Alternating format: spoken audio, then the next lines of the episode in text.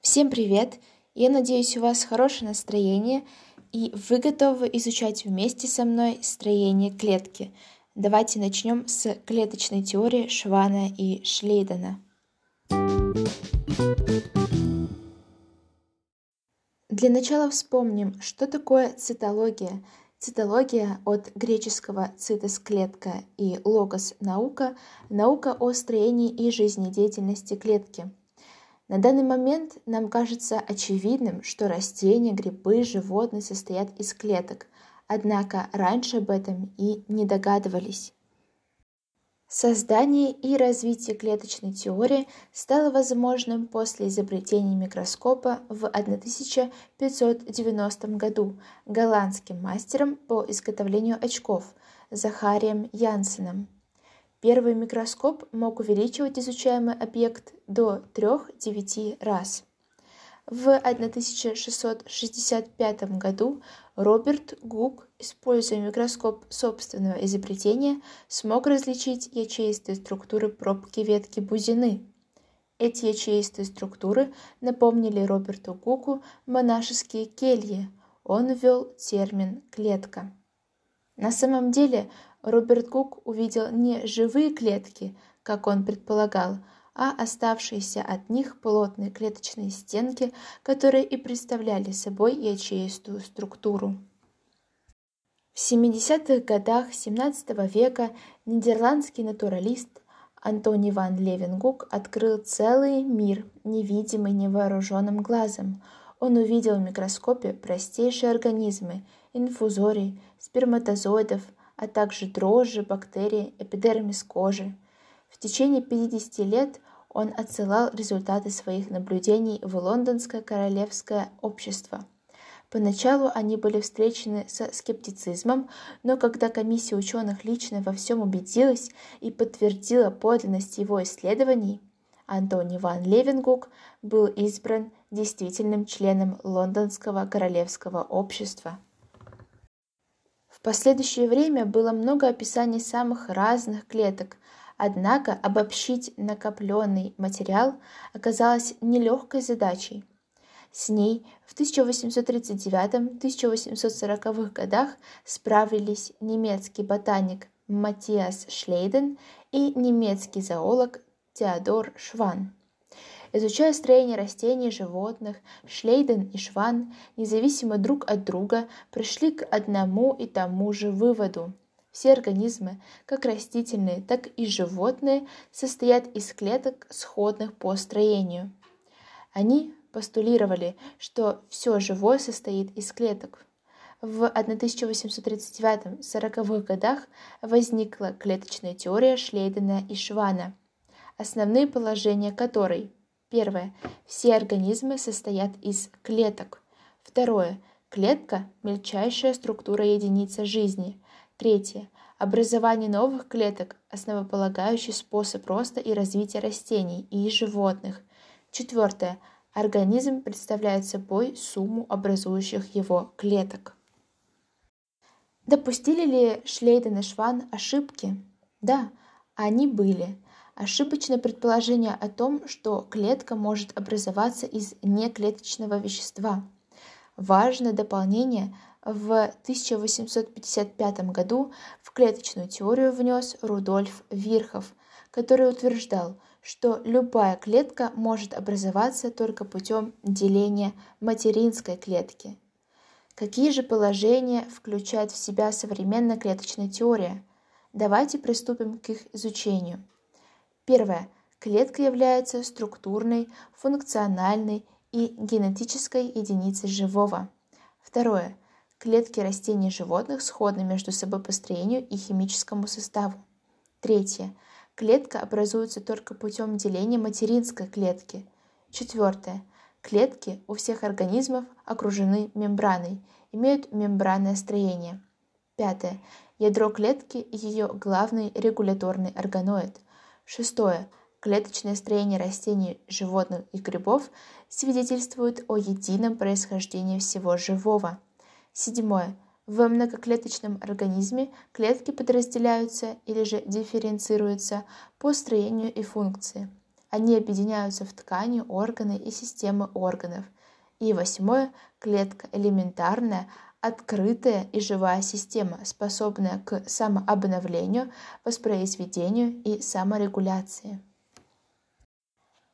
Теперь же мы можем перейти к изучению строения клетки. Рассматривать ее строение начнем с плазматической мембраны, которая является обязательным компонентом любой клетки. Структура плазматической мембраны. Все клетки снаружи покрыты плазматической мембраной или плазмолемой от греческого лема – оболочка – она ограничивает их живое содержимое от внешней среды. Химический анализ показал, что плазматическая мембрана состоит из липидов и белков. Липиды представлены главным образом фосфолипидами, а также гликолипидами и стеридами, холестерин у животных. Молекулы фосфолипида обладают гидрофильно-гидрофобными свойствами. При попадании в воду они располагаются так, что их гидрофобные части, то есть хвосты, вступают в тесный контакт друг с другом, а гидрофильные части, головы, с водой. Такие молекулы способны спонтанно образовывать двухслойные структуры в виде маленьких замкнутых пузырьков. На основе данных химического анализа и знаний о свойствах фосфолипидов английские ученые Давсон и Даниэли в 1935 году высказали предположение, что наружная клеточная мембрана состоит из липидного бислоя, заключенного между двумя слоями белков. Полученная с помощью электронного микроскопа микрофотография позволила в 1959 году Робертсону выдвинуть гипотезу о трехслойном строении элементарной мембраны, в основу которой была положена модель Давсона-Даниэли. Дальнейшее изучение клеточных структур и появление новых методов исследований показало, что белки не образуют сплошного слоя, а встречаются на отдельных участках в виде вкраплений, погруженных в липидный бислой. В 1972 году американские ученые Сингер и Николсон предположили жидкостно-мозаичную модель плазматической мембраны. Согласно этой модели, в липидный бислой мозаично вкраплены молекулы белков, которые могут пронизывать мембрану полностью, располагаться на ее поверхности или частично погружаться в нее. С наружной стороны с белками и липидами соединены углеводы – они образуют гликолипидные и гликопротеидные комплексы. Толщина плазматической мембраны составляет около 7 нанометров. Состав плазматических мембран отличается белками и углеводами у разных клеток, а также у мембранных структур внутри эукариотической клетки. Липидный бесслой имеет жидкостную структуру, обладающую текучестью – в этом бесслое липиды могут перемещаться, меняя свое положение, то есть мембрана подвижна. Отдельные молекулы липидов способны легко проникать через бесслой или передвигаться в его плоскости. Поэтому мембрана пластична и способна изменять свою форму без потери внутренних контактов. Текучесть плазматической мембраны связана со способностью гидрофобных хвостов фосфолипидов свободно скользить друг относительно друга. Другим свойством плазматической мембраны является ее способность к самозамыканию. Известно, что во внешней и во внутренней среде клетки находится вода. В месте повреждения мембраны происходит спонтанное замыкание, препятствующее доступу воды в гидрофобный слой. Поэтому, если клетку разделить пополам, то каждая часть тут же замкнется. Этот процесс имеет место при делении клетки. Мембраны двух клеток при определенных условиях могут входить в контакт друг с другом и сливаться вместе. Третья особенность липидного бислоя – его избирательная проницаемость для веществ. Это очень важно. В ЕГЭ это встречается часто. Через мембрану свободно проходят гидрофобные вещества – как бы растворяясь в липидном бесслое. Мелкие, незаряженные молекулы также способны быстро диффундировать через случайные щели между липидами.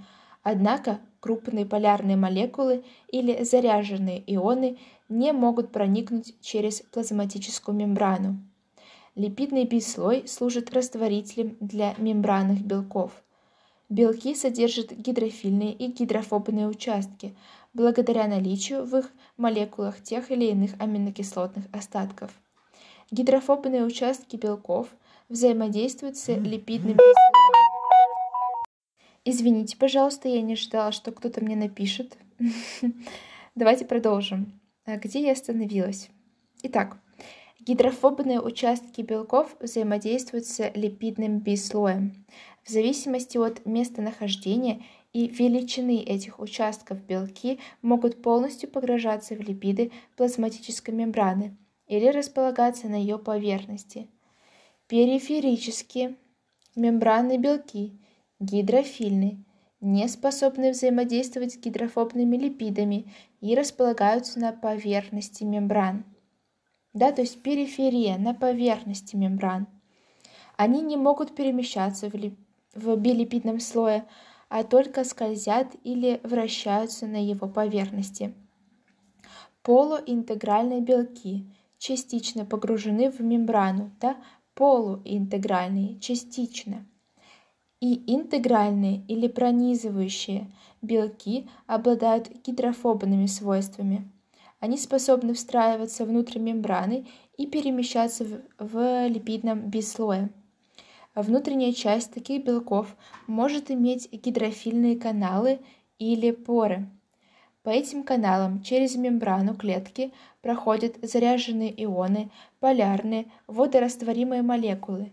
Часть белков мембраны может выполнять ферментативную функцию. Это специфические ферменты, способные переносить электроны и преобразовывать их энергию в энергию химических связей. Если липидный бислой определяет основные структурные особенности мембраны, то белки определяют большинство ее функций. Это белки-рецепторы, ферменты, белки-переносчики. Мембранные белки, так же как и липиды, способны перемещаться в мембране. На наружной поверхности плазматической мембраны животных клеток располагаются углеводы. Очень важно подчеркнуть, что животных клеток. Углеводы представлены моно- или олигосахаридами, которые соединены с белками, гликопротеиды, или же с липидами, гликолипиды.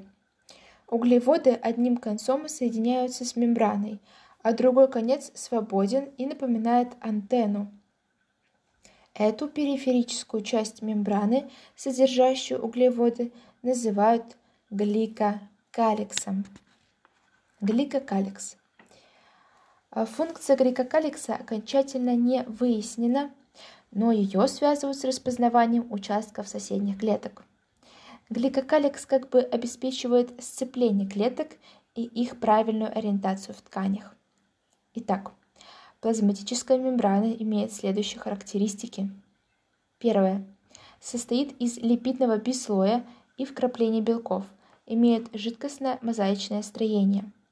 Второе. Наружная и внутренние стороны плазмолемы отличаются по строению и составу. С наружной стороны с плазматической мембраной соединены углеводы, образующие гликокалекс. Третье. Липидный бислой плазмолемы подвижен, способен самозамыкаться и обладает избирательной проницаемостью. Четвертое. Функции мембранных белков разнообразны и зависят от строения и местонахождения в плазматической мембране. Пятое. Углеводные комплексы выполняют функцию распознавания клеток. Шестое. Все клетки снаружи покрыты плазматической мембраной. Внутренние мембранные структуры разделяют клетку на отсеки. Клеточные мембраны отличаются друг от друга составом и размерами. Теперь же поговорим о транспорте веществ через плазматическую мембрану. Благодаря избирательной проницаемости и гидрофобности внутренней части плазматическая мембрана предотвращает утечку содержимого клетки. Мембрана непроницаема для большинства полярных молекул, препятствует перемещению растворимых в воде веществ. Но между внешней средой и клеткой постоянно происходит обмен веществ. Клетка должна получать питательные вещества. Существует несколько механизмов транспорта веществ через плазматическую мембрану. Диффузия, осмос, активный транспорт, эндоцитоз и экзоцитоз.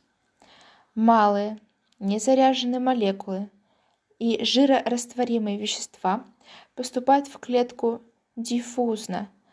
Так молекулы кислорода, углекислого газа, этилового спирта легко диффундируют через липидный бислой. Диффузия идет по градиенту концентрации, то есть из области с высокой концентрацией в область с низкой концентрацией. Несмотря на то, что молекулы воды полярны и нерастворимы в жирах, они также быстро диффундируют через плазматическую мембрану. Это связано с тем, что они малы, поэтому легко проникают между молекулами липидов через случайные отверстия, образующиеся в мембране. Диффузию молекул воды называют осмосом. Осмос связан с переходом только молекул растворителя по градиенту концентрации – через полупроницаемую мембрану. Например, если поместить клетку в гипертонический раствор с более высокой концентрацией солей, то вода из клетки станет поступать в межклеточное вещество. Клетка сморщится, произойдет плазмолиз. Если же поместить клетку в дистиллированную воду, гипотонический раствор, то вода начнет поступать в клетку и за счет возрастающего давления сможет привести к разрыву плазматической мембраны. Такое задание я часто вижу в пробниках всеразличных ЕГЭ во второй части. Только там задание не про просто клетку, да, а про эритроциты, которые помещают в гипертонический раствор или гипотонический раствор. Далее. Для заряженных ионов и полярных молекул, независимо от их размеров, плазматическая мембрана непроницаема. Молекулы глюкозы, глицерина, аминокислот, ионы металлов диффундируют через нее медленно, через специальные гидрофильные каналы, которые могут образовывать мембраны белки. При этом никакой затраты энергии не происходит. Такой перенос называют пассивным транспортом или облегченной диффузией. Третий путь переноса веществ – это активный транспорт. Осуществляется специальными белками-переносчиками с затратой энергии. Белок-переносчик связывает переносимую молекулу или ион, изменяет свою конфигурацию и прокачивает вещество внутрь клетки или наружу. Белок-переносчик действует как насос. Активный транспорт идет против градиента концентрации, при этом затрачивается энергия.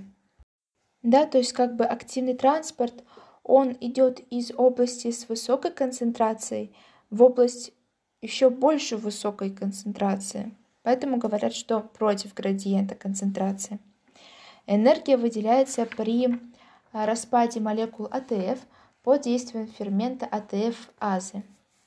Например, концентрация ионов натрия на наружной поверхности мембраны больше, чем внутри, а ионов калия, наоборот, больше внутри. Такая разница концентрации обеспечивается работой натрий калиевого насоса. Ионы калия пассивно диффундируют через мембрану клетки во внешнюю среду, через каналообразующие белки. Обратно же, внутрь, они закачиваются активным транспортом. Натрий-калиевый насос постоянно закачивает ионы калия внутрь клетки, а ионы натрия наружу. Одновременно с этим идет процесс гидролиза АТФ и освобождения энергии, запасенной в макроэргической связи. Кроме низкомолекулярных веществ, в клетку поступают и высокомолекулярные вещества, а также крупные частицы. Они захватываются мембраной клетки, происходит ее впячивание и отшнуровывание пузырька внутри клетки. Этот процесс называют эндоцитозом. Различают два вида эндоцитоза – фагоцитоз – поглощение твердых частиц и пиноцитоз – поглощение жидких веществ. Фагоцитоз осуществляется, например, клетками лейкоцитов, фагоцитами. При переносе макромолекул из клетки наружу процесс идет в обратном направлении и называется экзоцитозом. Таким способом осуществляется вынос секретов из железистых клеток. Важная особенность эндоцитоза и экзоцитоза заключается в том, что поглощаемые или секретируемые макромолекулы не смешиваются с другими веществами, содержащимися в клетке. Они локализованы в особых пузырьках, визикулах, и ограничены однослойной мембраной. Клетки растений, грибов, кроме плазматической мембраны, снаружи имеют еще оболочку или клеточную стенку. Материал для построения клеточной стенки выделяет сама клетка. Эта неживая клеточная структура выполняет функции опоры и защиты, придает прочность клетке, ограничивает ее подвижность, у растений оболочка клеток состоит из волокон целлюлозы и является своеобразным внутренним каркасом организма. У грибов клеточная стенка содержит полисахарид хитин, из которого формируются волокна, подобные целлюлозным.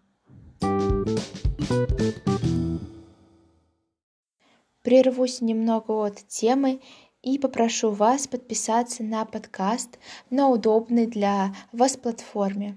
Также вы можете перейти по ссылке на мой Taplink. Там вы можете найти меня в социальных сетях, а также найти ссылку, чтобы поддержать меня на Boosty. Это такая платформа, которая помогает э, создателям контента монетизировать э, свои старания. Я буду рада, если также вы пришлете мне сообщение, отклик на мои труды, потому что я правда очень стараюсь э, подбирать материал, который будет полностью охватывать тему. Давайте приступим к дальнейшему изучению нашей клеточки.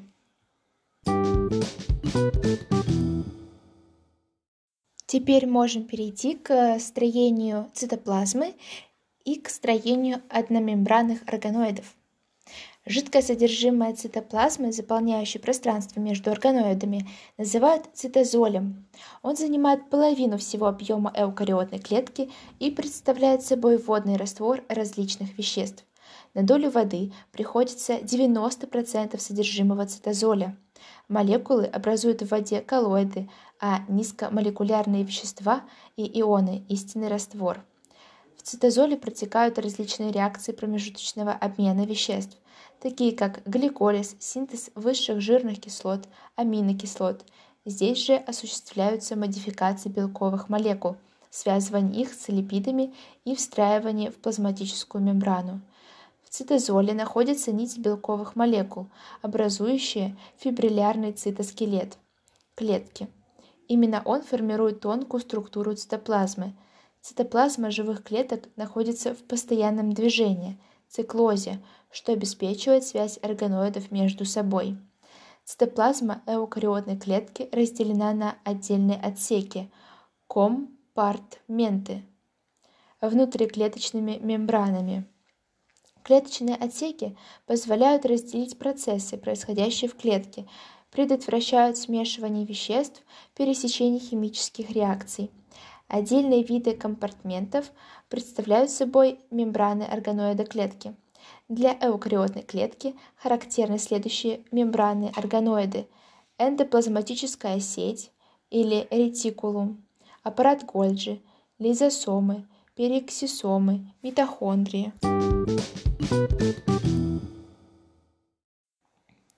Давайте пока закончим на это наше изучение клетки, потому что информации очень много. Это только первая часть, будут еще и последующие. Также хотелось бы отметить, что на Boosty вы можете теперь приобрести еще и пост, который будет содержать картинки, которые я нашла в интернете, очень полезные, со строением как раз-таки некоторых органоидов. Они мне очень помогли. Также вы сможете приобрести там в этом посте схему по мембранному транспорту очень удобную и схему также строения клетки, которую я сделала сама. Думаю, на этом все. Делитесь подкастом с друзьями и до скорых встреч!